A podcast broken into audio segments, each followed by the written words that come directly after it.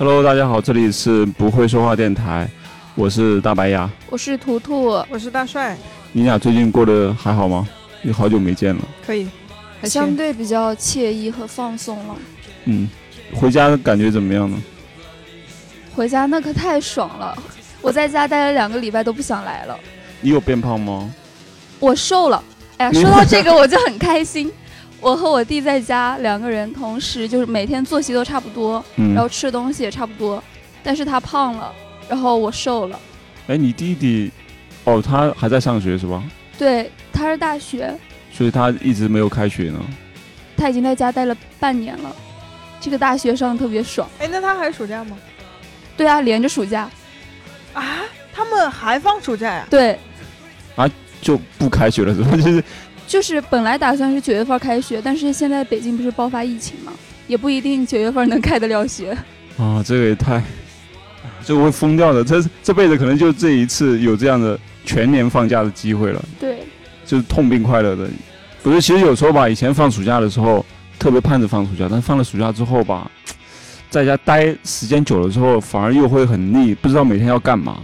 你们有过吧？有，有就是那种家长逐渐开始嫌弃系列嘛。对，然后就是每天不干点事情，就感觉吃了个饭又吃不下去，每天都会被爸妈驱使说去干那个，去干那个，但是然后又有作业又懒得做，你知道吧？就是三座大山压在身上的感觉。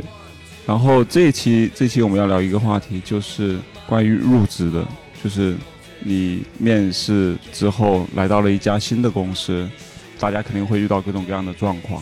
最近你俩不是也刚找到新的工作吗？对我刚入职一个礼拜，我我马上要入职。嗯，你你准备你是要去一家什么样的公司？你现你现在是有什么样的期待吗？呃，我希望这家公司就是哎，你这样很像领导发言。哎 我希望这家公司，我我期待这家公司就是，嗯、啊，好的好的，拜拜。你对这家公司没有期待，我看出来了，你是很盲目的找了这一份工作，是不是？对，你对这个公司像上一次一样也是不了解，对不对？哎，不是，了解什么？你对这家公司现在有什么了解的吗？我至少有一点知道，我知道他们这家公司现在就是没有领导。啊？这是，又去了一个什么样神奇的？然后呢？就是他们现在在招那个总监，但现在还没有招到，所以面试你的人是是大老板一个 HR。哦，HR 先招，那就是你们团队是相当于新成立的团队了不。是新成立，是一个老团队，只不过、那个、没有 leader 呃，领导走掉了。人员流失吗就是老员工走了呀，现在要招新人呀。OK OK，我明白了。但问题就是你只知道这些吗？然后他不知道他 leader 是什么人，因为还没有来。然后没有招到这个公司要做什么我？我知道，嗯我有一点是对他很满意的一个地方，嗯他们会对新招的这个领导很很负责，就是他们对这个领导是有一定的要求的，不是说就是你来了就是光负责分配工作的一个任务，他是希望他能够带领大家，然后自己承担一部分责任的这样一个人，哎，不是每个 HR 都会这样说吗？是吗？我面了很多公司的 HR 都会这样说，然后包括对你，每个人都是有要求的，哎对你不是也是有要求。但是他已经面了这个人，面了有半年了，到现在还没招到呃人。我现在想问你一个，就是你找这份工作的重点在哪？就是你要考虑考虑哪些点，你才会选择这家公司呢？首要的一个重点就是他能看得上我。这么卑这个不？是由你决定的，现在说的是你看中的好不好？就就我觉得他能看得上我，就是他哦，能看得上你是一点，还有吗？别解释了，不想听。好，我知道了，你这份工作也很盲目。好的，我理解了，就像你找房子一样，就没有哎不是，抓不住重点，你不知道要但但是但是我很看重他们的公司的实力的，这是一方面，就是专业实力，在这个领域的。其实你要更多的要考虑个人方面的原因，就是比如你在职业上你需要啊、呃学习一些什么，或者说你有一些什么样的规划啊、你你就要锻炼你哪方面的能力，比如这家公司可以给你这样的机会，哦，对对的对的，啊，这家公司可以给我就是我想呃发展的那个方向的机会，哪个方向，什么？发展什么？呃，策划，啊哦，然后呢？这不是你想要的答案吗？不，感觉你略微失望。大哥，不，这不是我想要的答案，是你自己出发点，你自己考虑选对啊，这家公我我就。不想就我就不想纯写文字，因为我文笔不像他文笔就挺好的嘛，我文笔不好嘛。哎，跟你聊有点乱，嗯，还是听图图讲一讲吧。就我选公司，一般首先会看到嗯很外在的一个东西是上下班时间，啊，因为我是夜猫子早上起不来。就是你最起码不要在九十点之前上班，不然的话我是不会考虑。然后就是工资，工资一定要是在我预期的范围内吧。嗯最重要的就是发展空间和学习机会，因为我才工作不到一年嘛，我肯定会很看重这个，呃，他能不能提供给我很多学习机会，包括这个领导怎么样，就是领导愿不愿意教。像我现在这个领导又对我很好，他把他领导以前教他如何在就是工作之余去，呃，收集整理怎么怎么样提炼案例啊什么的那些方法和模板。全都给我，啊，然后人也很好说话，他就我有什么问题，他就就都会帮忙解决和解答。就是倾囊相授的那种感对。他人真的很好，然后就是地理位置也很重要，哎，你看人家考虑的多全面，那跟你是一一南一北哎。通勤时间绝对不要超过一个小时，不然的话，我可能每天通勤一个小时以上，我时间长之后会精神崩溃。好，你先说，你现在通勤的时间有多久？如果去那家公司的话，一个小时吧。超过一个小时吗？嗯、因为那家公司它附近没有地铁。哎，别说了，在哪儿？你告诉我在哪儿，我就知道了。越来越不靠谱了，你说，你说呃，在什么位置吧？我我看一下啊、不靠近地铁，听着有点玄乎。嗯、在那个就是呃呃海外滩金融 A 座，外滩海外滩 加了个海字，不是外滩，是海外滩，靠海边的外滩吗？哦，它是龙华东路，哦，那还可以，你要。坐到哪儿？龙华那一站吗？不是，我跟你说，附近没有地铁，我要坐公交车。就从你家坐公交车到那儿，哦，不是，要先坐地铁，再坐公交车你，坐地铁坐到哪一站？坐到打浦桥。啊其实那块位置还可以，但是你走过去下了地铁，就是坐公交又要多久呢？嗯，两三站吧，三站好像。走呢又有点远我，大概给你算一下啊，你你从家到地铁站估计要十五分钟吧。你说对了，好，然后从地铁站到打浦桥估计要半个小时，嗯，四十五分钟，然后再坐两三站公交，你还要等公交，然后再到你下公交，估计最少也要二十分钟，所以六十五分钟，差不多嘛，一个。就很折腾呀，就是还要交换两种交通工具。美的状态，就是不是啊，这比我在你们这个公司上班的时候好多了，好吧？我之前还得转四趟呢。啊，你现在如果到我们公司就坐坐地铁就到了呀。可是这我可可是比我之前的境遇好多了。他之前在咱们公司上班那会儿，他住青浦，对，我知道他要转四趟，但是我觉得我能接受站内转，我接受不了就是地铁站外还要再换公转交，再我觉得很折腾。你还享受不到公交呢？为什么要享受公交？人家不用坐公交，为什么要享受它？真的，哎，我跟你讲，我我我到上海以后，第一份工作是坐公交，第二份工作还是坐公交。我不享受，我很喜欢坐公交那种感觉，我不喜欢挤地铁。然后就在那种黑黑的环境，外面就没有光，然后窗子也不能开那种环境，其实我不太我不太享受。我只是就是哦哦快就。我还有一个考虑因素，你刚刚不是问？我感觉我回答不太完美，我再补充一下。你补充。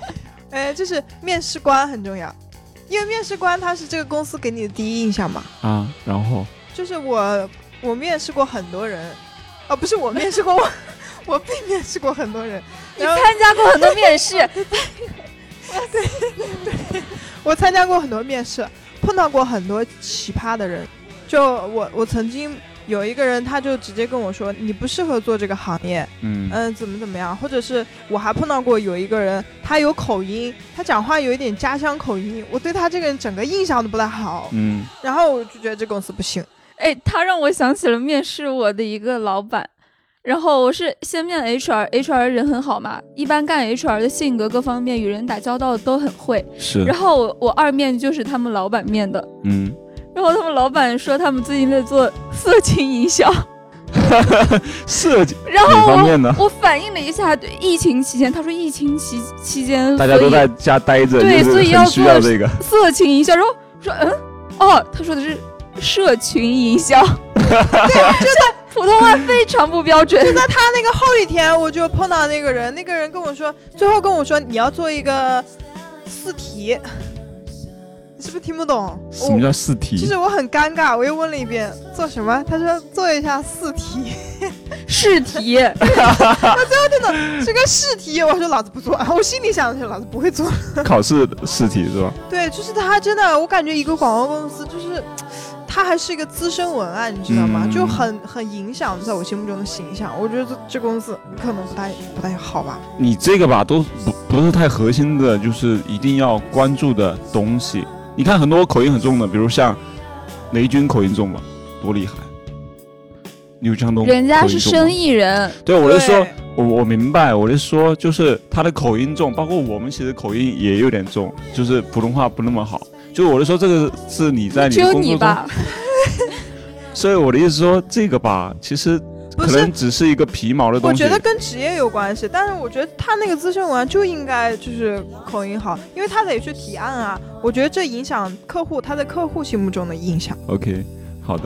那那现在，那你们去那个公司环境怎么样？就是装修啊、氛围啊什么的，怎么样？就简约的装修吧，然后很一般。其实装修简约其实就是很穷酸的装修。不是啊，我那个公司是大公司，我知道，就是很多大公司它可能就是一个大通铺，是吧？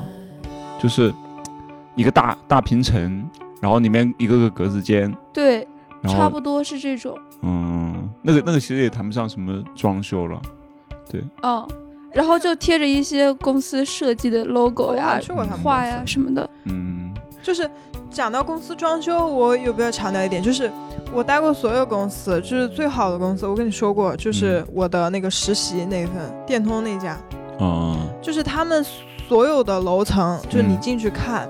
都不一样风格吗？风格都不一样，就跟电视里面那种，哎，就是很好看那种一样。就他们的那个休闲区域比他们的办公区，就这是我最理想的，就是休闲区比办公区空间还大。嗯他们休闲区域真的就是跟那种呃什么广场里面的那种什么咖啡厅啊那种就大一点的，嗯，很惬意的。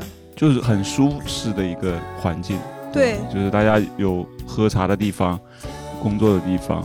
对，就区分的也很明显的那种。在那个喝茶的地方，就基本上感受不到工作的那种氛围，就很放松。我的嗯上一家公司，它就是进门之后是一个吧台，嗯然后设计的也还挺好看的，嗯然后还有那个独立的，就是你自己会想创意的时候，给你一个独立的小格子间，就小黑屋，嗯然后你直接可以晚上想不到创意就自己钻在里面自己想。嗯，就我觉得有一个那样密闭的空间去想创意还挺好的。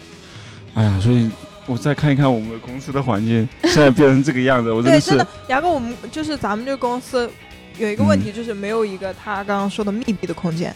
就你有的时候你想放屁啊，你想抠鼻屎，你必须要有有一个密闭的空间才可以。就你必须要自己一个人去。去卫生间呀？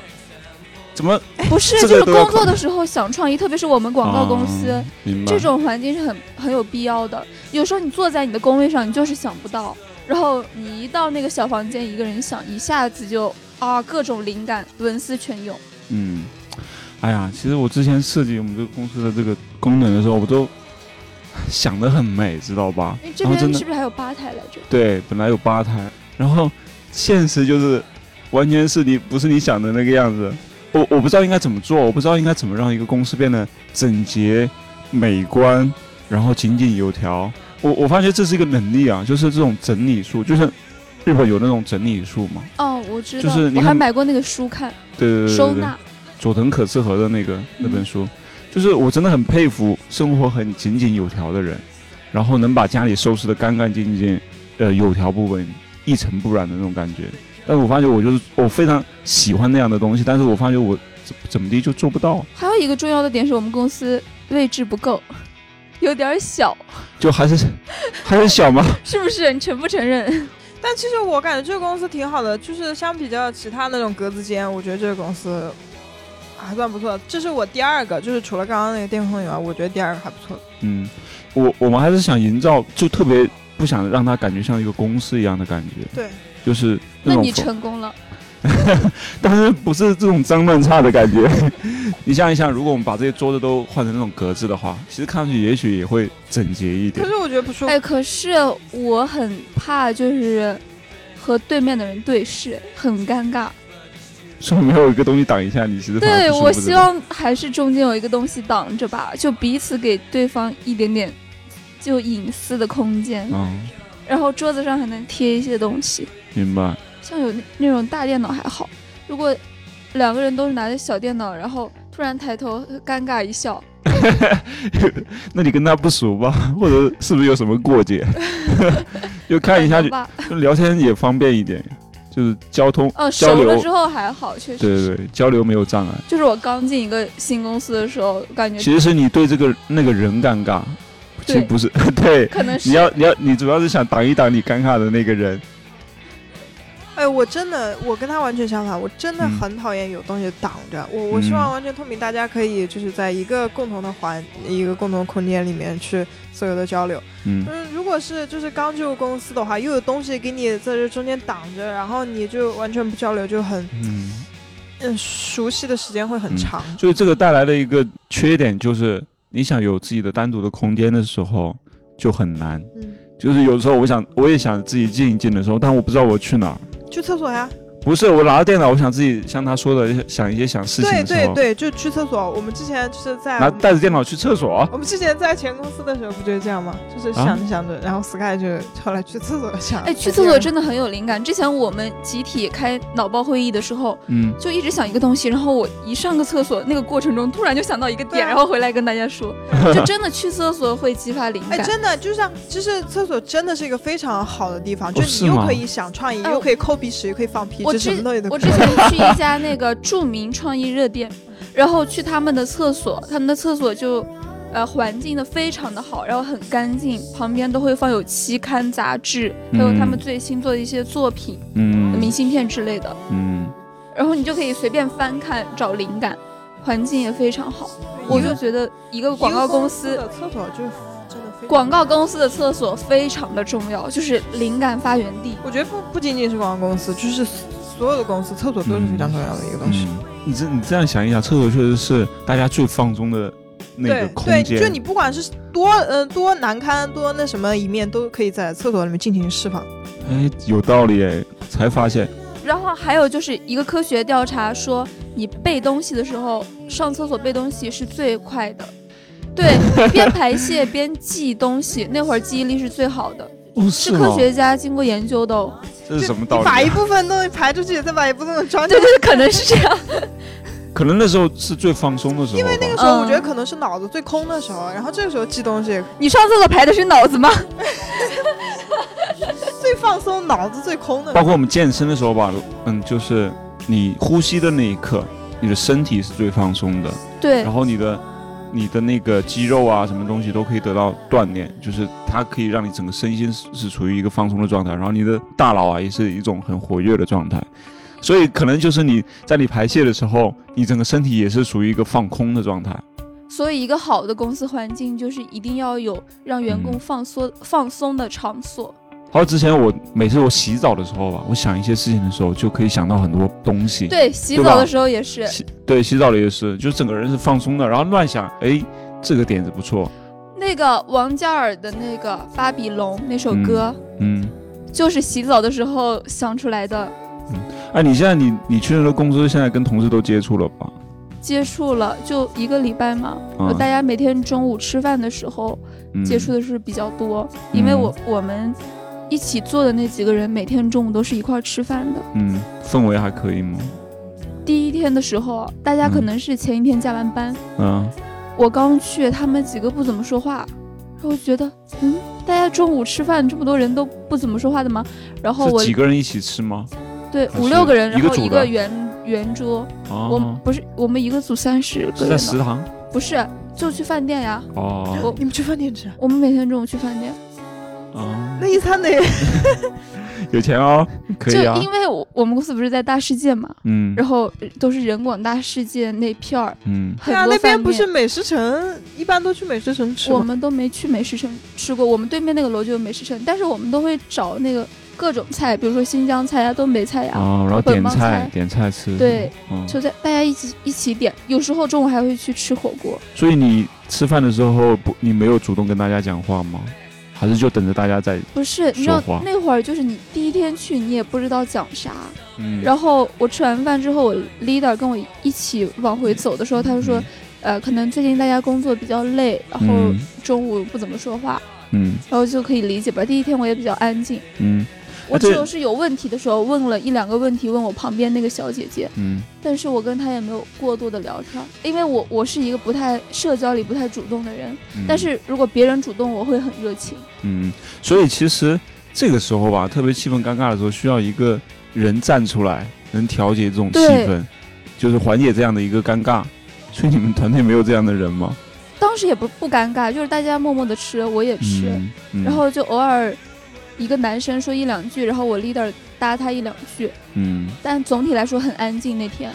到后来大家经常中午一块儿吃，然后聊天聊的就越来越多了，嗯，然后氛围也越来越好了。嗯就我没有刻意的去跟谁搭话或者走近，嗯，但是大家平常接触的时次数多了之后，慢慢的就有一些了解了。所以你俩其实都第一次去一个公司，都不太会主动跟同事去聊，是不是？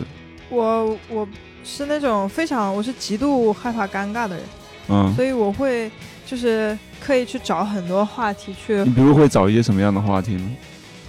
嗯、就一开始的话，就初期可能第一次见面，我会问一些基本情况嘛，就比如说你你是什么职位，你是什么岗啊那种，然后或者是嗯、你家在哪里的呀，然后还有一些就最重要的，就查一下户口呗。哎对，最重要的就是问我们组内的情况，就是。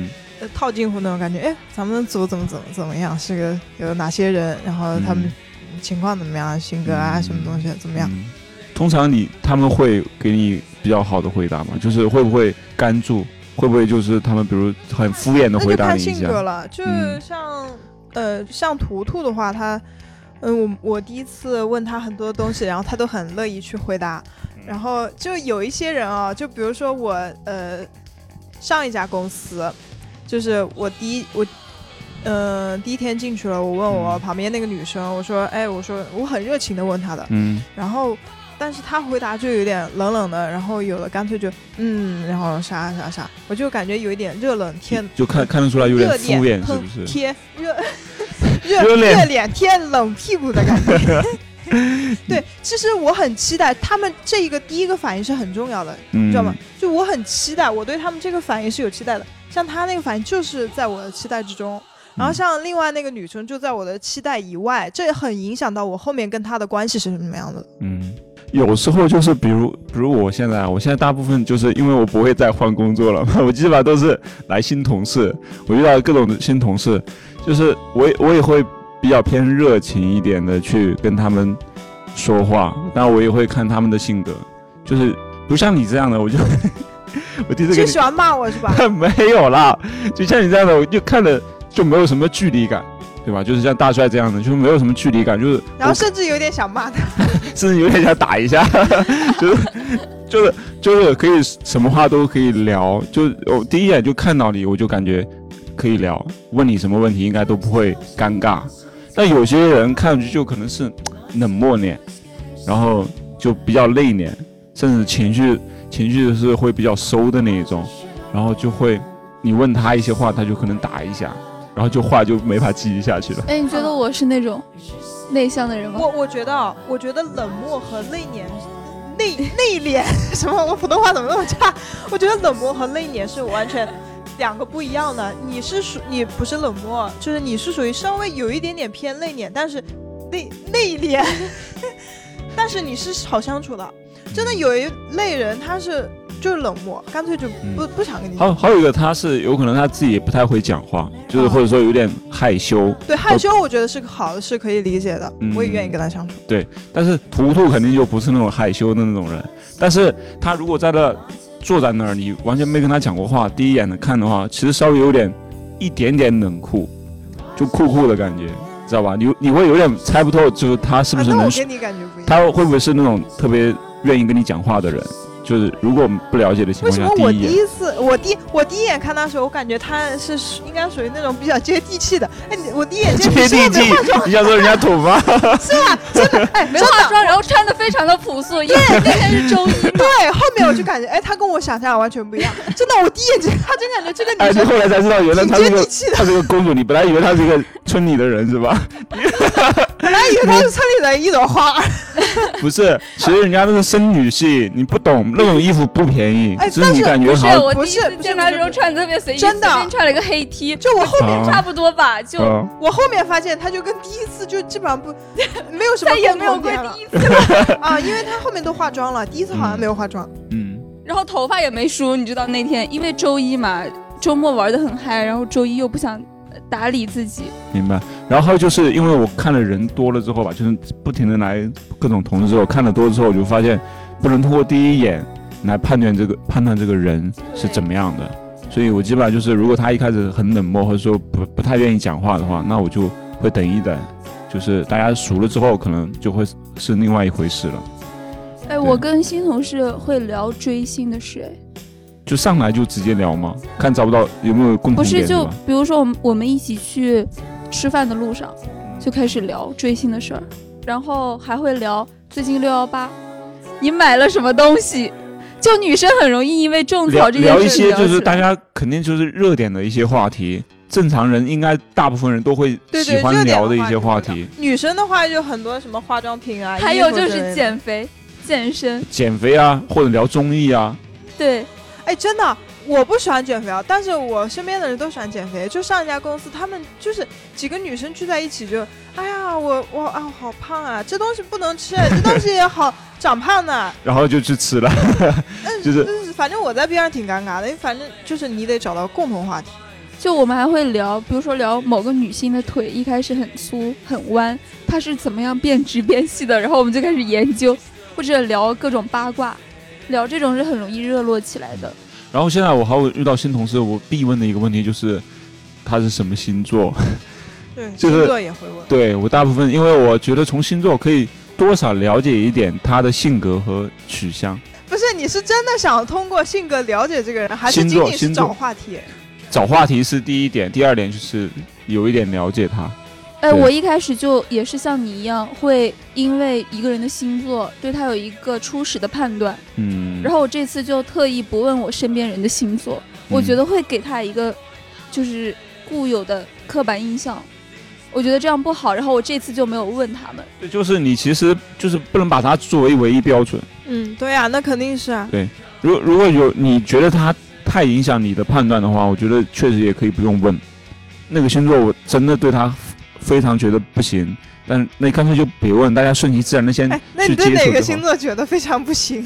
我没，我其实没有，那就还好。我不能接触天蝎女，如果我知道我身边哪个小姐姐是天蝎女，这个我是我要劝你的，就是像她这种就不能问。对你这样子对，所以所以我现在尽量不问。如果我知道她是一个天蝎女，我一开始就不会跟她有更多的废话了，一句话都不想跟她多讲。哎，最喜欢的星座是哪一个？最喜欢的可多了，我除了天蝎的，我除了天蝎女和处女男，啊，不好意思，就是部分处女男，就是处女男还是有两个极端。我有一些处女男的朋友，就是觉得很好，然后另外一些接触过的处女男就很事儿，哦，好了，行了，其他都很好。好的。那那个，如果哪一天你发现你玩的特别好的那个他是天蝎，然后你会不会就突然就蒙成了一层阴影？我觉得是这样的，我觉得嗯不是、不是因为他是天蝎而对这个人产生了一些不好的影响，而是因为他是天蝎，可能会对这个星座嗯，进行一些改观。嗯，也许这个互相影响的嘛。就凡事有意外嘛，凡事有没有绝对的，东西。对，还有什么话题大家可以聊呢？就是我比较接地气，所以我问的最多就是点外卖。因为一般其实平时你工作的时候聊天也不会特别多嘛，一般就中午午休的时候，嗯然后会午休一开始午休。哦，对了，对，这这有尴尬的点，就是很多时候新来的同事嘛，中午的时候其实大家很多人都是结队的去吃饭嘛，嗯有些人都已经固定了。然后这个时候如果没有任何人去找那个新同事去吃饭的话，其实他会有点尴尬，对不对？但其实找了也很尴尬，你知道吗？可以问他呀，我第一天会有一点儿，但是我觉得这样很好，就是让我能迅速跟大家在一个圈子里，对，没有落单。就是万一真的没人找你吃饭，我跟你讲，我在上一家公司就是上一家公司每个人都是分开吃的，都没有那种一帮一帮的。全是单个行动吗？这这个太可怕了，这个公司不行。我当时我就震惊，然后我我一个多月，我每天都是一个人出去吃，啊，你都一个人出去吃啊？或者是对啊，很少点外卖，天哪，可能你也太可偶尔点一怜了吧！你两次过。来找我呀！我跟你讲，所有人都是 我一我一开始以为是我一个人一直这样嘛，后来我观察，我第二天开始，因为第一天我出去有事儿嘛，中午，第二天开始我就看大家，每个人都是，而且因为我们前一个公司经常通宵，第二天上午大家不会来，中午时间大家也不会来，然后中中饭大大家在家里解决，嗯，办公室都没几个人，剩下的几个人也是各吃各的。你们公司应该改名叫孤独星球，就是大家都是各自为战对战。呀、然后晚上大家一起通宵加班点东西也是分开点，每个人点不同的一家。晚上都是分开的哦，就就在一个桌子上坐着也是分开点的，就大家不会一起，比如点奶茶或者点肯德基、麦当劳这些吗？也没有就分开点。就你你要点肯德基，虽然虽然知道对方也要点，但是也是单独自己点。我点一个对小份，他点一个小份，然后外卖员看到这公司的人怎么那么奇怪，两个人明明点一样的。这这个太奇怪了，这个公司我完全不能接受这样的一个氛围，所以你知道我为什么我会死掉。为什么一个多月就离职了吧？嗯主要是那个氛围，大家的相处方式，可能是我这种之前在咱们公司这种人理解不了的。对，就我我一开始觉得是我比较不主动嘛，因为嗯别人不主动找我，我一般不会主动约别人。后来我发现每一个人都是这样，我就觉得这个公司的问题。那这样子对公司来讲，就是大家都把时间和心思放在了工作上面。可是大家之间很生疏，要离职也很果断，没有什么留恋，对，所以他们那个公司人员流动性特别大。是，这就是一个没有人情味儿的公司。我上一家公司也没有人情味，一点人情味都没有。就我走的那天，哇，我的领导还骂我，我这我走的最后一个小时，你怎么不还不快一点？你快点弄好啊！就就骂我，我真的气死了。那是不是你真的没有快一点弄好呀？不是，我跟你讲，根本不是，我都懒得讲，我不想讲哦，我嗯讲到就气。好了，过去的事那就不提了，他们就不提了，好吧？然后你哎，你去了那个公司之后，新公司之后，嗯，除了同事之外，其实在工作上面，你们还会刚去的时候会感觉到一些压力吗？主要是不知道自己具体要做什么，一开始，然后就有一种未知的恐惧。这个面试的时候，他应该会大概给你讲清楚。嗯，会讲讲范围，但是你没有具体做你你没有做过的东西，然后你嗯还是会心里有点慌，有点虚。然后你接到第一个工作，你就会开始很认真的去做，倾尽全力去把它做好。哎，我是觉得那个状态其实蛮好的，就是你到一个公司之后，其实你对大家也都不了解，然后你你能面对的唯一你需要做的一件事情，其实就是布置的第一个工作。当然还有喝水，我第一天喝了八杯水，你是紧张才喝水的吗？不是我就是闲下来了，我我就想起来养生这件事情了。我第一天没有工作的时候就百度如何快速去痘印，然后晚上如何快速睡眠，然后泡脚粉我还下单了，就各种就开始查养生的，然哎，后你这个看太放松了吧？面相、看星座，就挨个把那种感兴趣的无聊话题全看一遍。不是你的 leader 没有布置你任务吗？第一天没有，他说你刚来先适应一下，我们这个适应啥 leader 呀？适应一下适应就买东西，是适应自己的淘宝上？适应一下淘宝上适应。适应一下网速怎么样？看购物快不快？会不会有点卡？对，哦，我还想起来，你跟旁边同事搭的第一句话是什么？就是咱们公司的 WiFi 密码是多少？哦，对对对对对，也是。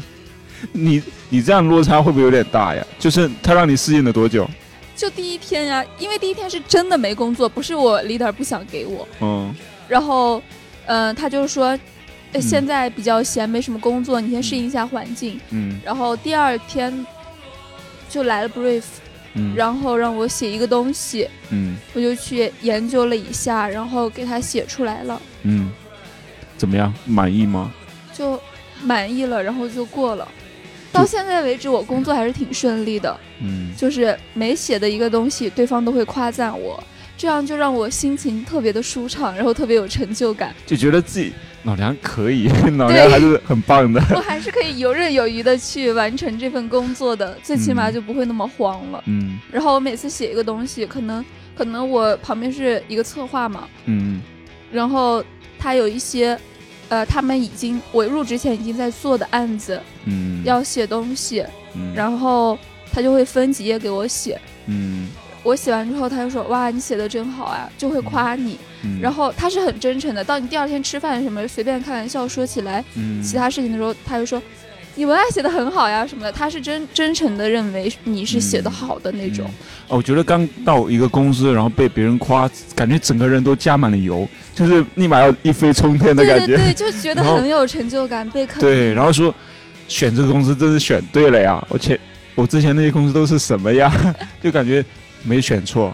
我有点，我有点懵，我有点懵逼，因为感觉他是那种好学生，就经常被人夸。我好像没有工作上没有被人夸过。这时候我们就要聊一聊，就是像你这样，怎么回事？你你怎么样？你你刚到一个公司，基本上都是被被骂吗？但是你也不至于，你刚进去别人就骂你吧？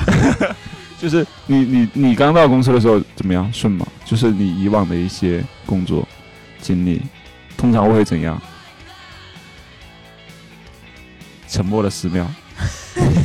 我我上一家公司就是我感觉是领导的问题，就我碰到过最大的难题就是他们那边资料都是英文的，然后我又看不懂，然后然后我对英文我又看不懂，然后我就找那个有道翻译，基本上翻译出来都是很乱的东西，反那个资料基本上就不能理解，然后我会问我旁边的那个英文好的人。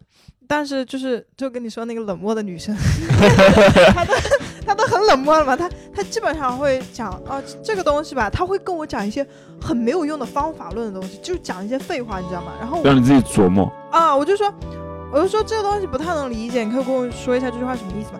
他就说，哎，你我推荐你一个软件有道翻译。我就说我之前之前又不是没有用过，然后后来我就我后来就不问他们了，就是其实我人家其实就想说，别别别别麻烦我烦老梁，你自己去解决，自己想办法，自己就是我我碰到难题，还有一些问题，就是我在公司遇到不顺的时候，嗯，我我就是我觉得最有效的一个方法就是去聊天，就是跟各种人聊。我一开始有跟你聊嘛，然后有跟他聊，然后又跟呃其他朋友们聊过，就是我在工作中遇到不顺，然后遇到很多难题，然后我我就是有的时候自己克服，不知道该怎么去克服，然后就有一些方法呀，还有一些答案，基本上在你聊天的过程中聊着聊着就清晰了。嗯，其实，哎呀，其实工作到最后吧，还是靠你自己。别人嘛，只能给你，比如给你一点工具啊，或者是一些经验的提醒。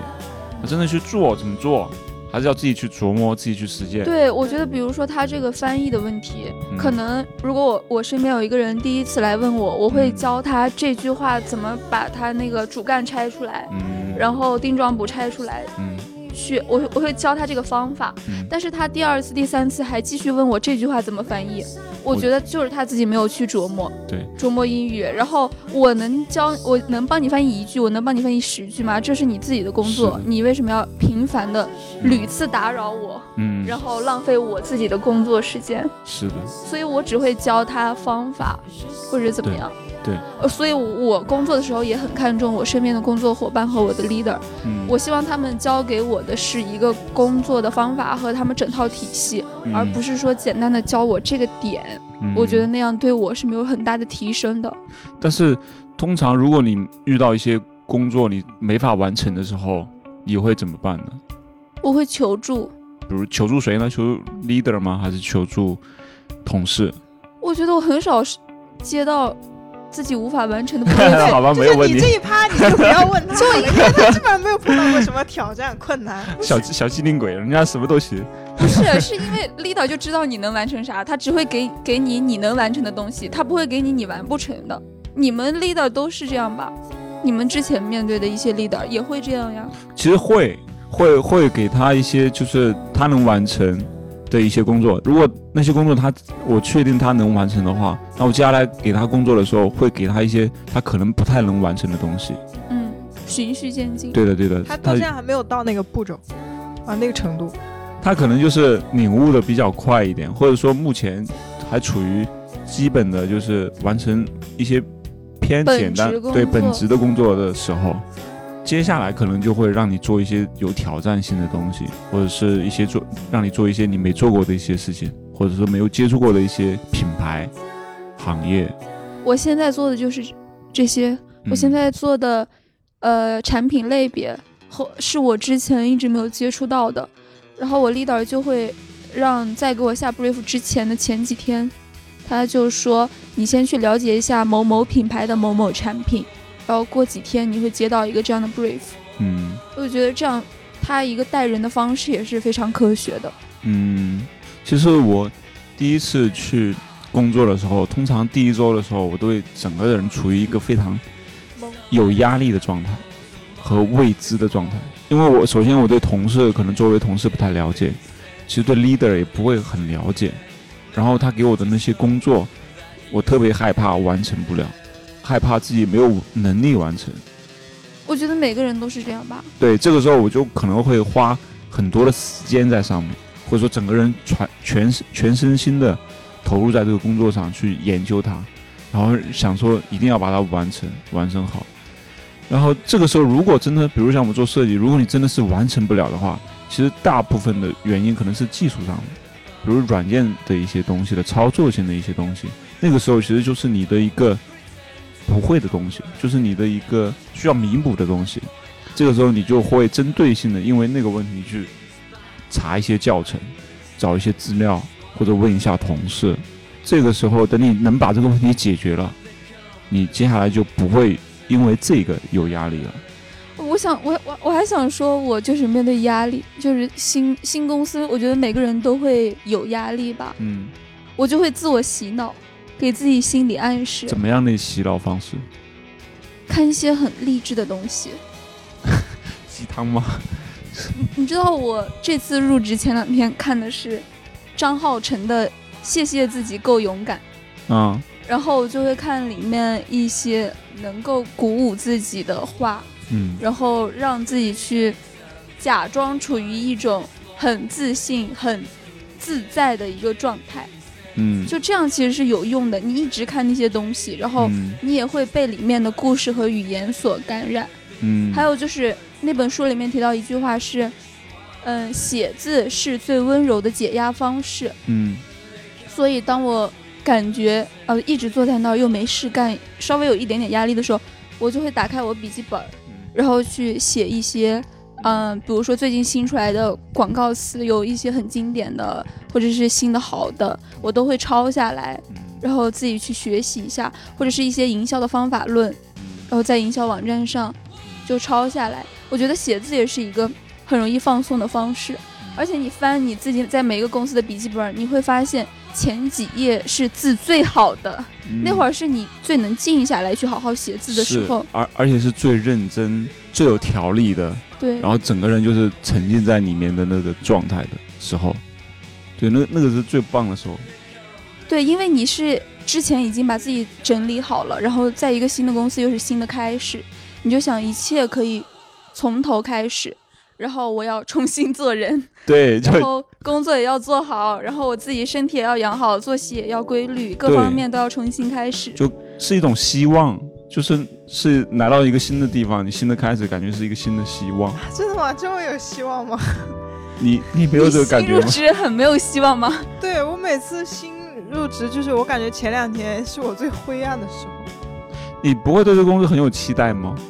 不会，或者是对自己接下来的工作很有期待？不是，他说的是灰暗，可能是因为他的压力多过于新鲜感和兴奋感。因为他更容易被这个压力的情绪所支配。你更多的是怕自己完成不了，是不是？这也有一方面，就是主要，就主要最大的影响是因为整个人是很懵的嘛，就是朋呃身边的人都是陌生人，然后工作也是陌生的，就每个人处于一个陌生的环境，面临面临新的一些东西，都会有这种惶恐。那你你那你刚去的时候面对这种陌生，的工作，你怎么办？你你会处于一个什么样的状态呢？我会就是，因为你这个时候没有太多的心思去想着怎么就跟别人就社交，就像你呃跟你的老朋友一样去，哎今天聊这个，明天聊那个，然后今天干这个，明天干这个，就没有，你就会花更多的心思在你的工作上，就会一门心思想把这个领导安排的这项工作怎么样去做好，嗯然后要做到最好，嗯就会有一种用力过猛的感觉。嗯就有的时候你花太多的精力去做它，你反而可能会太在意这件事情，可能做不好。那你通常会怎样？我通常就是会去社交，就把自己的精力放在别的上面，呃，就是不是放在别的上面，就分一些在别的上面，嗯就分散自己的注意力，别让自己就太过于就专着这件事情。我能感受到他入职第一天确实一直在跟我逼逼叨。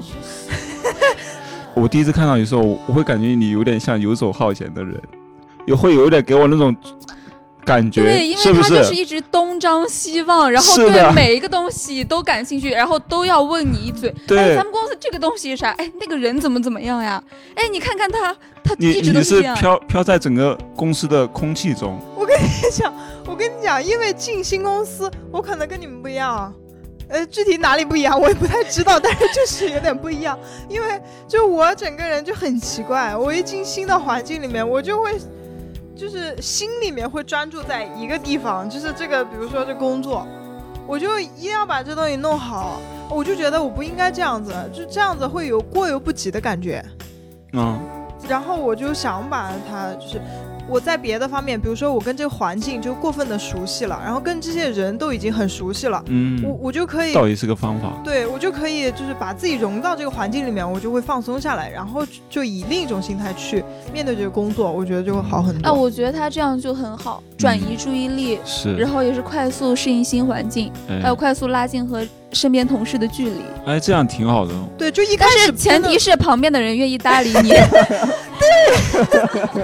这这有点小危险。反正我是觉得一开始就不能过于关注工作本身这件事情，你太在意了，就反正压力会很大我。其你我觉得要吸收一点你你这方面的经验，就是我们大多数时候吧，图图可能还好，我是那种收缩的，整个人就收拢的，不要往外扩张，因为对对对，收拢的，然后把力量全积攒在工作那个点上面，很多人都这样。对，然后别人说话什么的也可能就是搭理一下就好，因为你刚去完全陌生的时候，其实会有点害怕或者说恐惧，也不是说别人会伤害你或者怎么样，只是说你会有点不知所措，对所以干脆那就别做了，那就别做一些那些乱七八糟像你那样还能飘来飘去的，我们可能就别飘了，就是你也不知道你做的会不会伤害到别人或者怎么样，就或者说随便说一些话不合适的话之类的。想钻在自己的小圈对，所以我就说，第一点，我那我先把工作做好，然后剩下的慢慢去了解。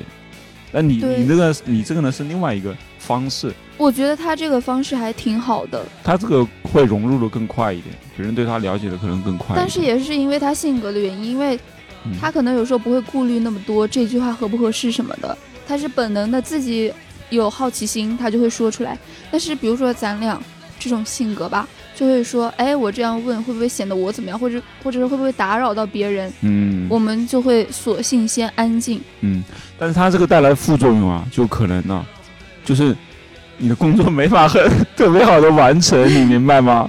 所以你如果能过了试用期或者前两个月，因为你的 leader，其实其实说实话，你的 leader 不太会建议你说跟所有人打成一片，就是一上来就那样。他哎，没有，我跟你讲，我真的跟我的 leader 聊过天，嗯就是我一开始。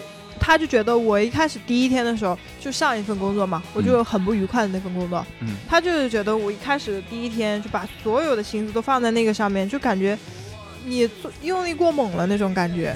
然后他说，你去跟你旁边的人，就是跟公司里面所有的人，就是都去聊天，然后你下位置下你的工位去走一走，在嗯公司晃一晃，嗯，就是你会有一种不一样的收获。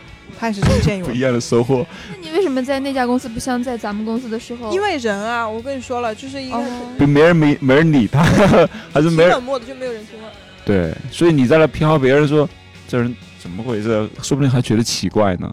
对吧？因为大家都不这样，整个氛围不是这样的还有那种。就是因为可能是外企吧，就是后后面我就想着我、嗯我不再去，我再也不想去外企就我感觉那边人都有点端着，所以还是那个公司的氛围嗯，不适合你这样的方式。真的。不接地气。对，就像你刚刚说的，大家所有人都单独吃饭，像他这过去的话，估计也没人理你吧。我觉得？他就更抑郁了，对，因为我旁边还没人，因为我旁边的那个姐姐，我嗯入职第三天的时候她就离职了，然后我旁边没人，我旁边的旁边是嗯。设计师，设计师也是嗯。日夜颠倒，然后过去之后就猛做东西，因为我们公司很忙，嗯。他根本没有时间去跟别人身边的人聊天，嗯只有我后面那个实习的小女生，然后她会跟我聊几句，然嗯后很主动的搭话。所以所以大帅这个不是你的问题，明白吗？只是说那个环境也别，说是我的问题，但我看看你好像很荡的样子，就是其实对，实但是别人的情绪会波动到我呀。是，所以呢，你要找到适合你这样的一个氛围的公司。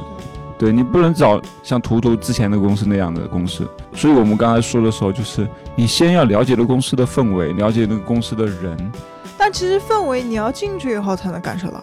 嗯，倒也但是我会提前问一下，对我也会问，我每次都会问的一个问题，我就是说这个小组的氛围怎么样？我也会跟他嗯讲，就自我介绍的时候，我会跟他讲，我说我是一个很慢热的人，但是嗯我并不是一个性格内向的人对。我也会跟他我觉得还是就是你面试的时候，还是尽量要能发掘这个公司氛围的一些东西，你要多问一些问题，能能更多的能了解到这个公司的状态。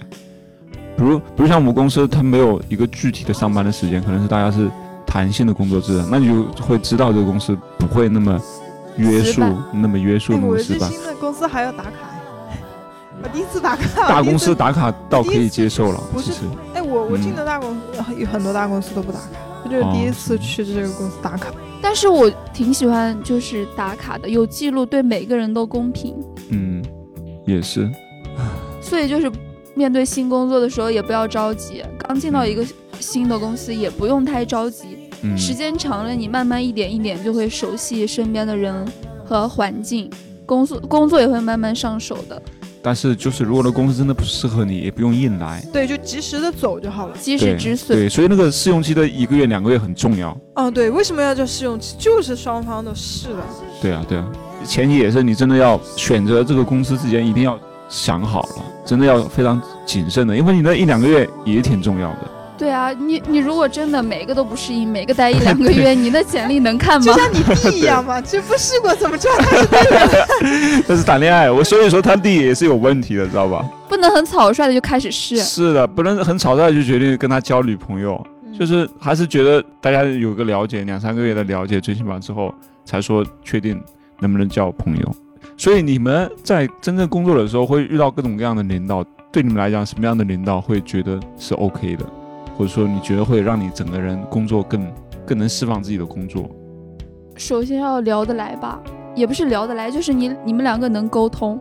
就在面试的时候，你们俩彼此在交流的过程中，你能感觉到他是一个什么样的人，嗯。你觉得你跟他气场相合，这一嗯点非常重要。嗯。我差不多每次决定去一个公司，嗯。都是因为我感觉这个领导 OK，嗯。跟我能够交流的下去，嗯。让我也比比较舒适，然后我就会入职。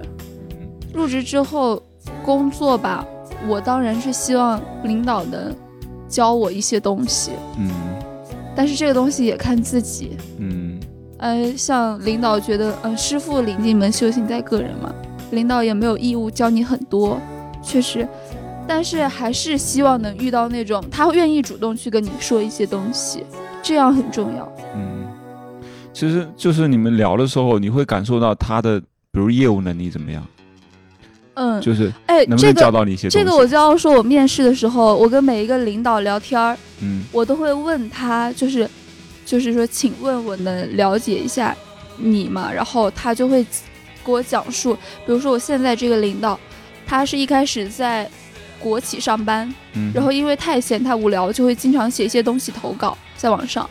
后来他觉得实在是不想干这种很无聊的工作，嗯他就他就进了广告公司面试。他面试的时候，他的 leader 面了他两个小时，就跟他一直聊天，聊了两个小时之后，直接给他文案指导的位置。嗯就他一进广告公司就直接是文案指导。嗯，那挺厉害的呀。，对，就你从这些细节上，你就能了解这个人是怎样的人。然后就我就问他工作适应过程，然后他说一开始刚进广告公司那些单词什么都不知道，brief 呀是代表什么含义，什么 Q 一 Q 二呀这些东西他都不知道。然后他在广告公司待了三个月之后，老板完全不用管他，他自己完全可以上手。我觉得就可以看出来，他是一个学习和适应能力都非常快的人。这个还真的是，这个真的不是一般人就是能那个的。就转行的适应，是的。然后我觉得，呃，这个人应该 OK，嗯包括从他说话的语气啊，就感觉他是一个性格比较外向的人。嗯然后还有就是我问到氛围，他会跟我说，举个例子，会让我很直观的感受到这个工这个团队的氛围怎么样。他说我们那个 team 是在财务部旁边的，财务因为他们太闹腾去投诉过，所以我能感受到他们这个 team 的氛围有多好。就就简单的两句话，一下就让我财务都这个德行呀，理解那种的，不是，可能也也也没那么闹腾，是正常讲话而已。就但对财务来讲就已经很闹腾了，知道吧？就财务要安静了，就不要讲话，我要算账了。对，我现在就坐在财务那个门口边儿上，我觉得他们也挺闹腾的呀，他们也每天在那儿逼逼叨逼逼叨。他们就是跟你们比呀，他们那叫报复性的吵。对，或者是完全受你们影响了。如果如果他周围那些人都很安静，估计他们也不会敢说说说话那么大吧。但是我进公司之后，我觉得他们比我们都吵哎，他们凭什么投诉？那你也去投诉啊？那不是那样的人问。题是我没被吵到，因为我我还没有开始那种很专注的工作，我觉得也不吵。嗯，而且我觉得有一点噪音会让我放松，我不喜欢那种完全安静的环境。对，哎，真的很怕整个公司那么多人一片死寂的感觉。对对，这样你放个屁都能听到。其实其实你 别说吧，你放过多少屁？就你是趁着我们说话的时候，然后放屁，是不是？放闷屁，是不是？不是吗？我当然不是，我没有放过屁。可以去卫生间，除非对啊你憋不住，你去路上，你去卫生间的路上你可以放，你为什么非要在人群中放呢？你要拉近和我们之间的距离吗？我们并不想你以这种方式来拉近。哎，不是，有的时候屁太多了，你不能一直往卫生间跑，就你频繁的跑。屁太多，频繁跑，你是吃什么了？你 我肠胃不好，我也没有这样频繁的来回放过屁吧？嗯，放屁是一件好事没说是坏事，但是在我面前放，我觉得是坏事。啊。我我没有频繁放过，我澄清一下。其实最尴尬的就是突然，比如在电梯里面突然放了一个屁，就是反正就是全场非常安静的时候，你突然放对。你，有过这样的经历吗？我我我听过别人，你别，你肯定就是你，还听别人。不是真的，当时我都替他尴尬，你知道吗？就是那种情况下，不仅仅是当事人会尴尬，呃别人也 会尴尬。你知道这时候应该怎么办吗？如果是你的话，你就掉头往后看就好了，别人就会觉得哦，肯定是后边人放的。哎，看来你自己放过干过这种事情。没有，没有，没有，以后牙哥朝后看，我们就知道发生什么事儿了。没有，没有，我没我没干过这种事。哎呀，被你带跑偏了，我们拿回来。所啊以就是办公室还是稍微气氛好一点，热闹一点。因为这个办公室的气氛其实是由领导决定的，嗯，对吧？是，就是整个领导说不允许你讲话，那我们就不讲话了，所有人都不会讲话。但如果领导在你跟你打哈哈，或者说聊一些很放松的话题的话，那所有人都会整个就放松下来。然后嗯，对，领导非常重要。是，大帅，你有遇到过什么样的领导吗？就是我最害怕的一种人，就是他专业能力很强，他业务能力很强，但是他没有能领导能力，你说你说的没有领导能力是，比如他跟下属很不太好跟下相处吗？属相处的关系，还有就是呃工作分配，反正就是种种，就是单起一个领导，他应该他应该是承担一个把握方向的这样一个作用嘛。嗯，但是他没有起到这样一个作用，然后他反而会让团队里面更乱，就是他嗯没有让这个工作变得更明晰，反而是让这个工作变得更模糊了。就这样的人就就很很累，就你自己工作也很累。嗯，其实我我觉得我做下属的话，我会想知道领导给我比较明确的工作，然后需要我做什么，然后什么时候完成，对吧？我可以很很快的把它完成就好了。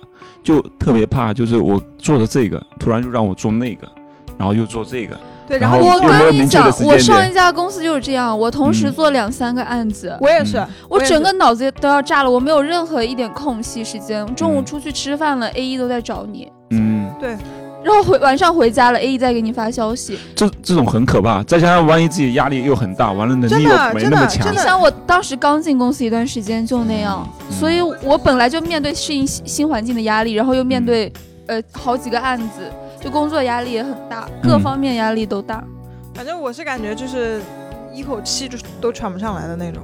然后问呃，然后领导他还不知道，他给另外一个人安排工作很少，然后你还会觉得很不公平。就这样一个平衡的关系就非常重要。嗯，你知道吗？我因为我我也有领导嘛，就是领导下面几个设计师啊，就是如果我不做事情，我任由 AE 跟设计师去沟通，任由各种工作让他们自己去处理的话，就是就会造成这样的状况。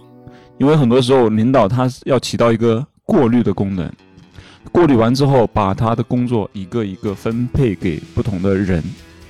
当然这，这个时候领导其实压力很大。如果他要起到这样的分配的对，工作，不然你凭什么当领导？你凭什么拿比别人高的工资？是的，，他这个时候需要去取舍，就是领导你就是要取舍哪些工作现在要做，哪些工作可以放一放。然后这个时候，你其实领导是需要跟 AE 去沟通的。如果领导不愿意做这样的工作，所有的压力就会在下面的人身上，这这个时候就会乱掉。就现在就有很多公司、很多职位都有这样的人，就是他你的专业能力很强嘛。那现在很多人他都是因为这样上位的嘛，就是自己做过很多作品，然后很牛逼，然后给你一个很高的 title。但是，但是他确实就是没有领导能力，这是一个普遍现象。嗯，然后领导还有一个作用，我觉得就是要激发员工，激发他下面的人，对，让他就是有他可能有百分之有八十的能力，但是你一定要让他最起码释放出七十。对，这这我就又又要说，就是关于鼓励的那个事。我觉得领导就不能说一味的嗯打压你，嗯本来不管他能力怎么样，你就是你还是会想要进步的。每个人不是说嗯我想安逸的过完这一辈子，你还是想说不断的学习的。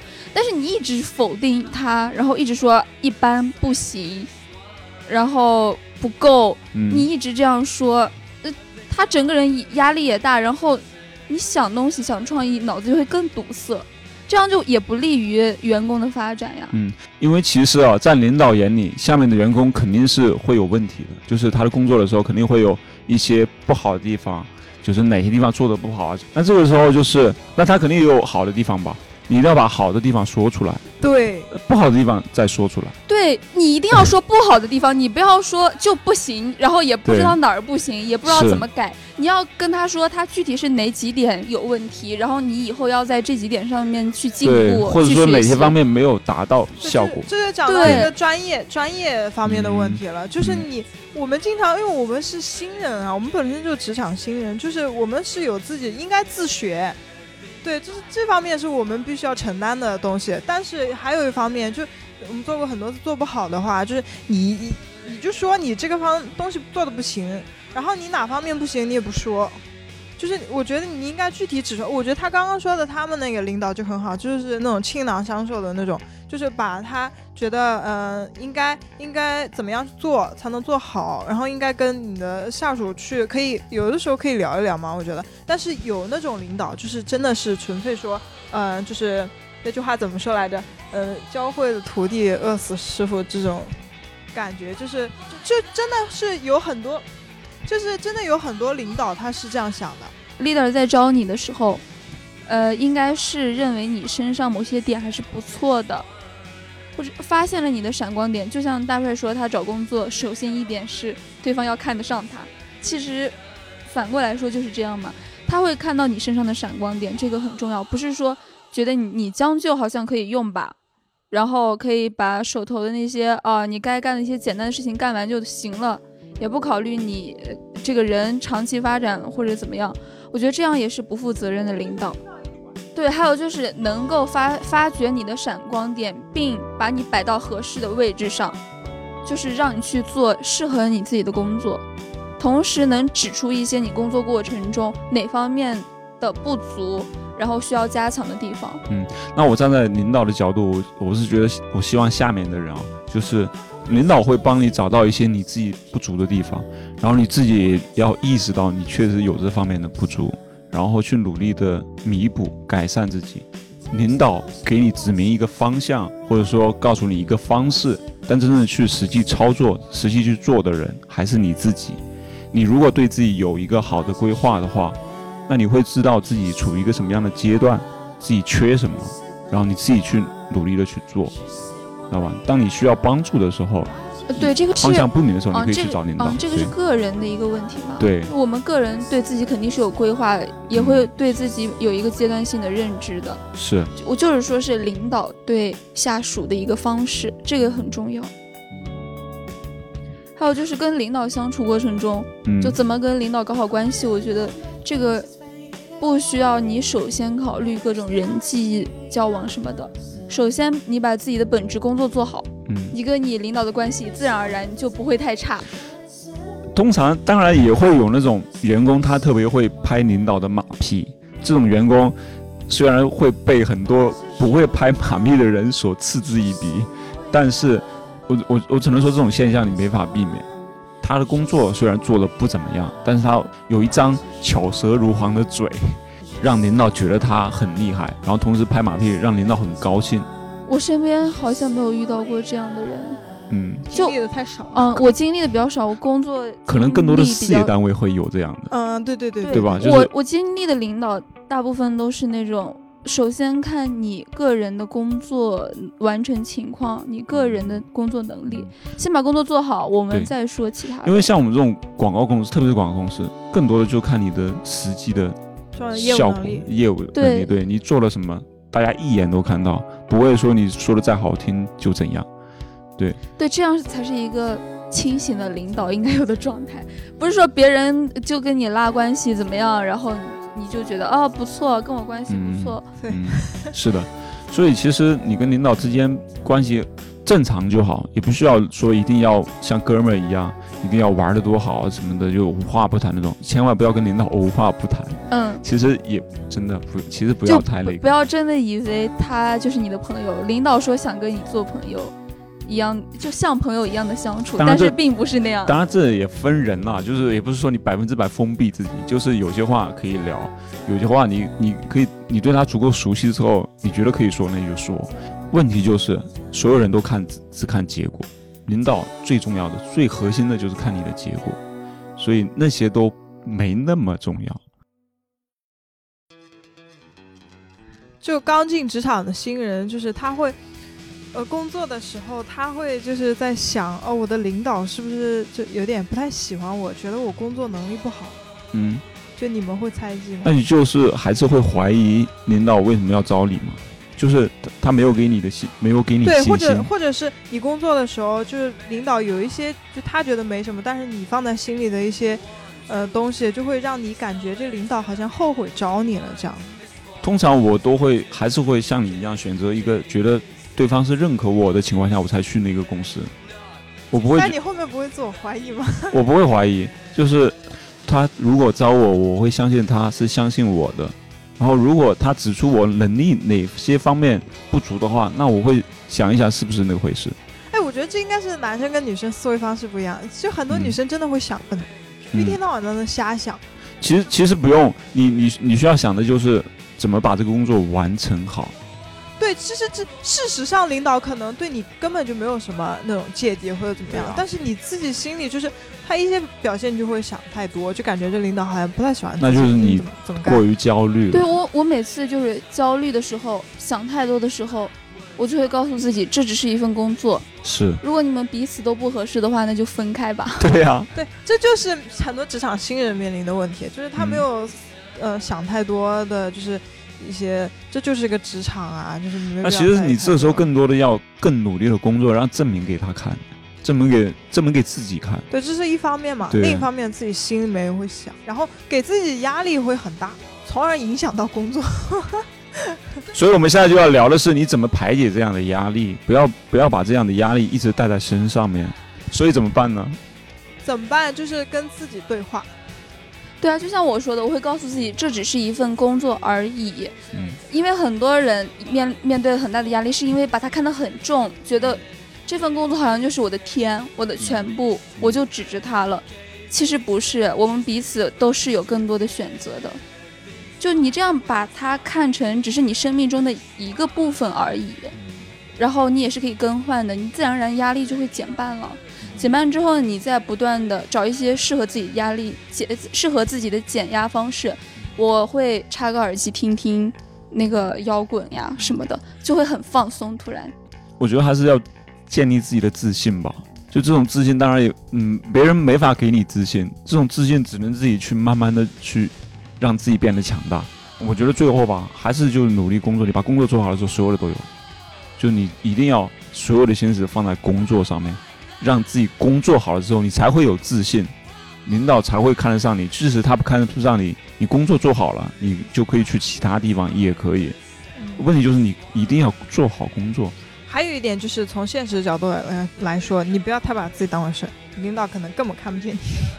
工作嘛，工作的核心不就是工作吗？对，你说的这个就是能力嘛。只要你自己有工作能力，你去哪儿都不愁。是，所以还是要认清自己到底哪方面不行，知道自己在提高，慢慢的在变得强大之后，才不会被别人牵着鼻子走，被别人影响到自己的心情。对，所以这个时候感觉逼自己一把也很重要。是，一般人成长很快的时候也是这个时候。嗯。很多成成功的人，他们都是内心非常强大，就是他们都经历过这种无数次的打击，之后还能站起来，那你就真的会，对，站 站起来，就是真的就是没真的没有那么简单的事情，就是你看你你认识那些真正能觉得还成功的人，他们一开始一定会遭受过很多打击。对，还有就是领导，他既然能成为你的领导，嗯，他肯定有自己的闪光点。优秀之处的，你就去跟他学他好的地方嘛。他不好的地方，你能忍的、能忽略的，你就全都不要看。嗯，他牛逼的地方，你看跟着他时间长了能不能学得到？对，是的。啊，我们这时候我们聊一个就是有点偏虚的话题，就是或者说有点比较偏口号的东西，比如像公司文化这种。牙哥，咱们公司的文化是啥来着？嗯，我们公司有文化吗？有呀。难得糊涂，难得糊涂，哎，不是那个吗？什么希望，什么希望，什么东西？嗯，理想和希望。哦，理想和希望，这这是一些虚的东西，完全没有什么实。欢乐和悲伤。怎么还有欢乐和悲伤？后后门那里是欢乐和悲伤，然后后，哦，前门是欢乐和悲伤。给我们详细的诠释一下咱们公司的文化吧。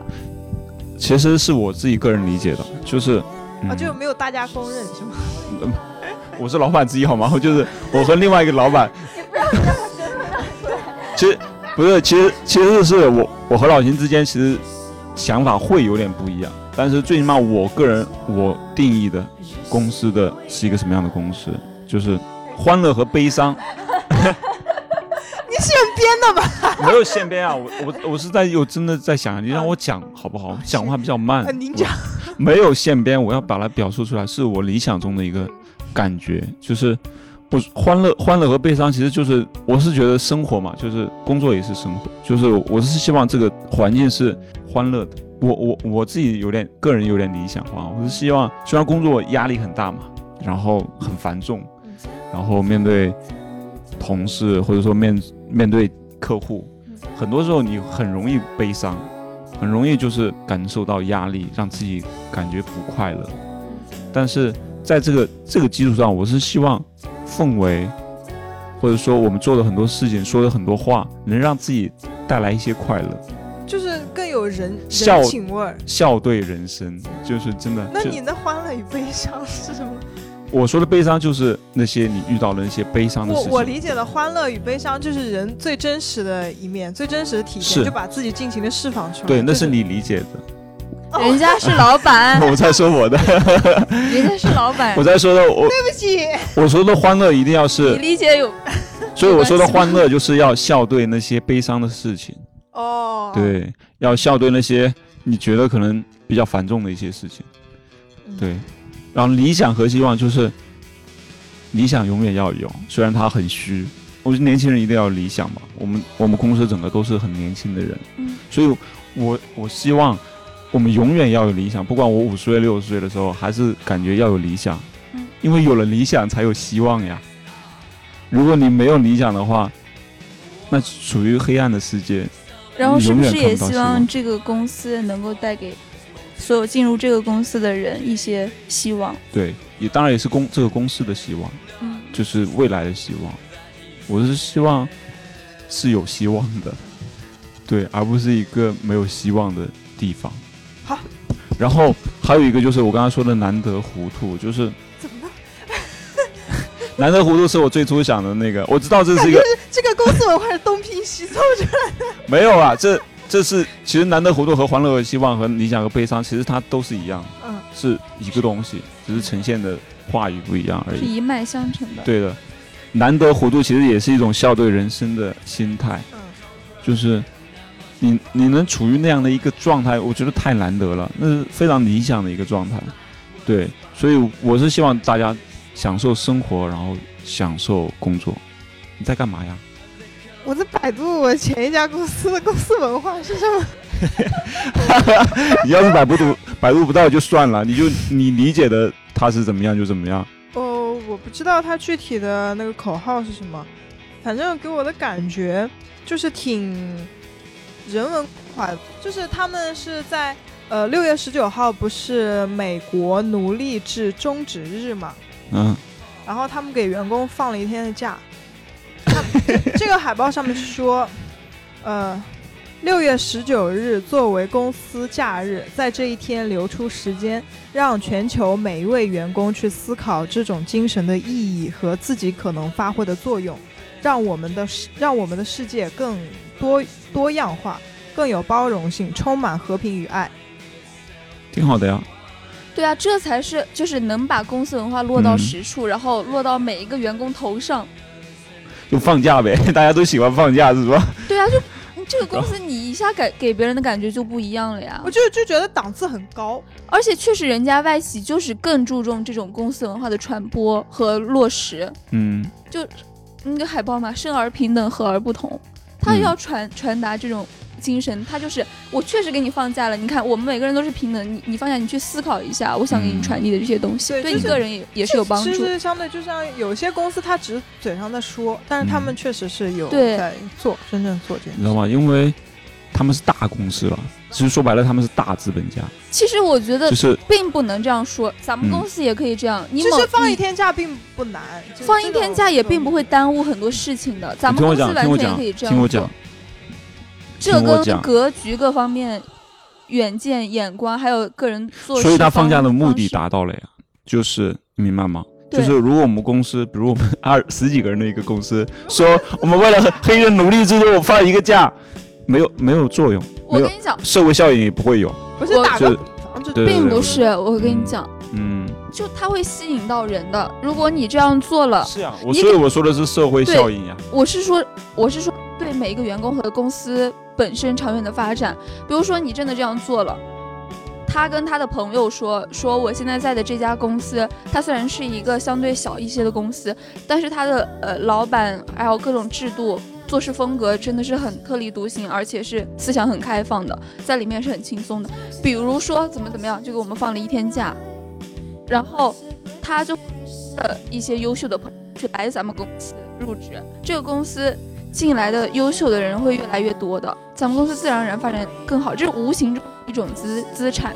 然后是像我现在的这家公司，它一些制度会比较好嘛，对我们个人，比如说加班费之类的，然后我就会跟我朋友说，然后我朋友立马就想来，然后还把他的一个做 A E 的朋友也也让我帮忙内推，就这样无形之中一下就弥补上了我们公司现在一些正在招职你刚才说的那。些都挺好的，我说一些很很腹黑的一些话，或者是很哎，但是你比较现承不承认这实的一些话，样的公司就很有魅力？我承认。但你听我讲，听我讲好吗？就是你看，他就刚才他的一个举动，造成了你你刚才说的那些优点，对吧？包括你们觉得它是一个很有人文关怀的一个公司，对吧？但是它因为它是一个很大的公司，对吧？是一个可能全球有很多人的员工的公司，对吧？所以他做这样的一个举动的话，因为很多时候商商对商人来讲，或者对资本家来讲，他们只讲利弊，只讲利弊，他只想说我放这个假能得到什么。对我能得到什么样的效益？那我刚刚说的是不是也是得到的一部分呢？放假来讲，首先是利益驱动他要放假。他们这么大的公司，可能有上百年的公司了，他们也是一步一步实现这样的一个过程的。对他们知道，我这样的放假是能带来更多的好处的，能在整个全球范围内给所有的员工带来这样的一个非常大的一个效应，所以他会这样做，他也需要这样做，他必须这么做，他必须在这上这上面一个大的公司，他必须在社会上面这个整个价值上面，他需要有一个体现，所以他要这样做。当然，也有一些公司不这么做的，那他可能就没有这样的效益啊。只是说他这样的公司，他有意识到这样的一个问题。我是我是反过来想的，我觉得你的心和格局有多大，你的公司才能做多大。为什么小公司一直是小公司，就是没有这么大的格局啊？然后没有这么长远的眼光，他就是要赚短期的快钱，他不会考虑这么多。但是为什么这些大公司就能做大？因为他们本来胸怀就比较广阔，对他做他做到这一点了。对，就包括像谷歌，你看到谷歌平时节假日的时候，一些纪念日的时候，你看谷歌搜索上面都会有那样的一个纪念。那很多时候大家都觉得这个公司是一个有关怀的公司，或者说有人类精神文化的一个公司。对，对，其实他他做的是什么？他他做的就是做一些那种小图标动态而已，他仅此而已。做了这个其实也不难，很多公司都可以这样做。其实这个也是相当于一个公司的仪式感。是的，就这种仪式感，软性的公司文化的我觉得。我觉得可能就是现阶段的目的不同，现阶段的目标不同。就像你去做一个品牌一样，你前面阶段阶这个阶段是主要是把呃，我打个比方，可能是把知名度推广出去，嗯然后后面到了后期了，就是要树立它树立它的一个美誉度了。这个公司现在阶段可能是处于一个想要，呃，去打知名度啊，或者是就是带来更多收益的一个阶段。到了后期了，如果发展起来，发展像他们这个大公司，可能会是更多的从美誉度我觉得更多还是一脉相承的，就是、嗯对，它是一脉相承的，不是说突然某一天就这样做的。你跟谷歌对比起来，百度，你你明显就感觉到百度是另外一回事。虽然它也是很大的公司，然后它也是个搜索引擎，但它做的那些事，它也会在一些纪念日，现在也学谷歌会在上面做一些那个东西，但是你会明显感觉诚意不够，或者大家还是一直黑它，因为最终大家还是看是看你到底怎么做了。最终大家其实实看你这个产，看你产品了，看你这个公司的文化，看你这个领导人他做了一些什么事，说了一些什么话，对，然后他给整个社会带来一些什么东西，而且这个一定是你从小你在小公司的时候你就有这个意识觉醒，就是有慢慢在这样做才可以。你啊那东拼西凑的 什么呀？老胖到最后发展大了以后，就是 我们今天给公司放一天假，就是我们要难得糊涂。难得糊涂日，哎，真的真的有仪式感这个东西也很重要。比如说我们初中玩的很好的那一帮，我们曾经就是有一个日历，有一个小本儿，上面就每一年的几月几日就是一个什么什么什么日，我们自己嗯会定哦。就是呃现在看看有点幼稚，但是就是很有生活仪式感。然后我们到第二年的这一天了，我们依然会聚起来一起干个什么事儿，嗯，这样就觉得呃，哎，这样倒提醒我了，我觉得我们公司也得有一个什么日子，是吧？就就是就不用放假，大家在一起聚一下，或者是干嘛一下，也挺好的。哎，我们电台是不是也要？哎，我们才三个人，算了吧。我们我 哎，不是，这种 这种东西还只有这种仪式感，一个人也成立哎。电台就是周年纪念日啊，对成立就是哎，我们四月一日吗？可是对4我四，月一日对哎首播吗？四月一日啊、愚人节你忘了等到一周年纪念日的时候，我们一起，干个啥？吃个饭吧庆祝一下。嗯，对，所以我我觉得公司啊，也也需要有一些这种纪念日，或者，所以你看很多公司什么七十周年、什么五周年的时候都搞一些。所以最后吧，我觉得我是要给大帅的建议，你们录完这一期之后，你应该知道怎么了解一个公司了。给所有就是新踏入社会和新入职的一些小白人，就是你选择那家公司，到底要考虑到哪些点？对，还有就是你面试一些大公司的话，就刚才我们提到的公司文化，他可能会主动问你，哎，你之前有没有了解我们公司呀？你知道我们的公司文化是什么样的？对方面试官也会主动问你这个问题。是的，然后公司的环境啊，公司的氛围啊，同事的状态啊，领导怎么样呀？然后这个公司的文化怎么样呀，对吧？这些东西其实是在你了解这个公司的时候，都要极力的想办法去了解的，对，而不是只是单纯的觉得，哎，那公司好像某某方面特别厉害，或者说很出名，你就你就去了。但是大部分的很多时候，你会觉得其实你不适合那个公司。对，要有一个综合的考量，就像一个公司考量我们一样，他考量我们很全面，我们也要对一个新入职的公司进行一个全面的衡量，才不至于去一个试用期没过我们就想离开的公司。对，所以很多时候我们刚工作的时候吧，就是你刚工作、刚毕业的时候，前一年或者两年，你工作会变动的特别频繁，就可能一年换四五个工作。这种的，其实当然，我觉得你多试一试是好的。就是你，因为其实你很盲目，也不知道自己到底要做什么，什么样的是适合你自己的。同时，如果你能对那个公司多了解一些，然后选择更谨慎一点，那你会节省时间，你会能花更短的时间让你去，呃，进入到工作那个状态，能融入到这个社会的氛围里面去。所以我就说，还是有必要让自己。清醒的知道自己要干嘛，清醒的知道自己要去一个什么样的公司，这是我感觉吧。一个新人进入一个新的公司，最重要的还是你自己本身，你不要去考虑，就是他们说的固然重要，你这个公司到底怎么样，那个大的环境到底怎么样，你一定要去熟悉它。但是你最主要的，从你自身去出发，你去感受。就你自己脑子里面对这个公司大概是这个什么样的？你想以后以什么样的一个呃形象、什么样的状态存在在这个公司里面？就你自己去想你自己就好了。嗯，好的，行吧，这一期我们就这样吧。然后祝大家都找到自己满意的、合适的工作。祝大家都能找到合适的减压方式，然后能够比较顺利和快速的适应自己的新工作，然后在这个公司里面找到自己的定位。嗯。好吧，那就这样吧，找准自己的定位。好吧，那我们就这样吧。然后我想说一下，其实我们现在我们的公众号里面现在是有存在两个电台，一个是不会说话，一个是口音很重。其实，呃，我我们这两个电台其实定位会有点不一样。不会说话其实就是我我们会聊一些年轻人比较核心关注的一些话题，就是偏治愈系。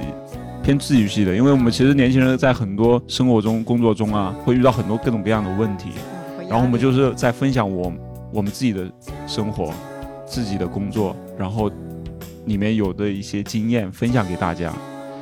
嗯，也希望大家能找到共鸣，然后从我们的交流过程中学到一些真的适合你自己的一些排解压力或者是放松。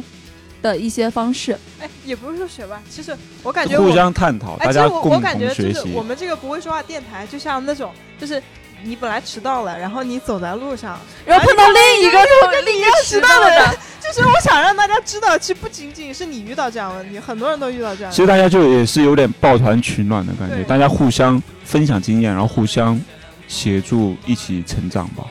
然后口音很重，就是其实就是让大家能放松的。放松一点，就是不要想那些不高兴的事，或者说一些让你生活很艰难的事情，就是单纯的，只是单纯的让大家能快乐一点。好了，就这样了，这一期就这样了，好吗？那跟大家说再见吧。我我是大白牙，我是图图，我是大帅，拜拜，拜拜。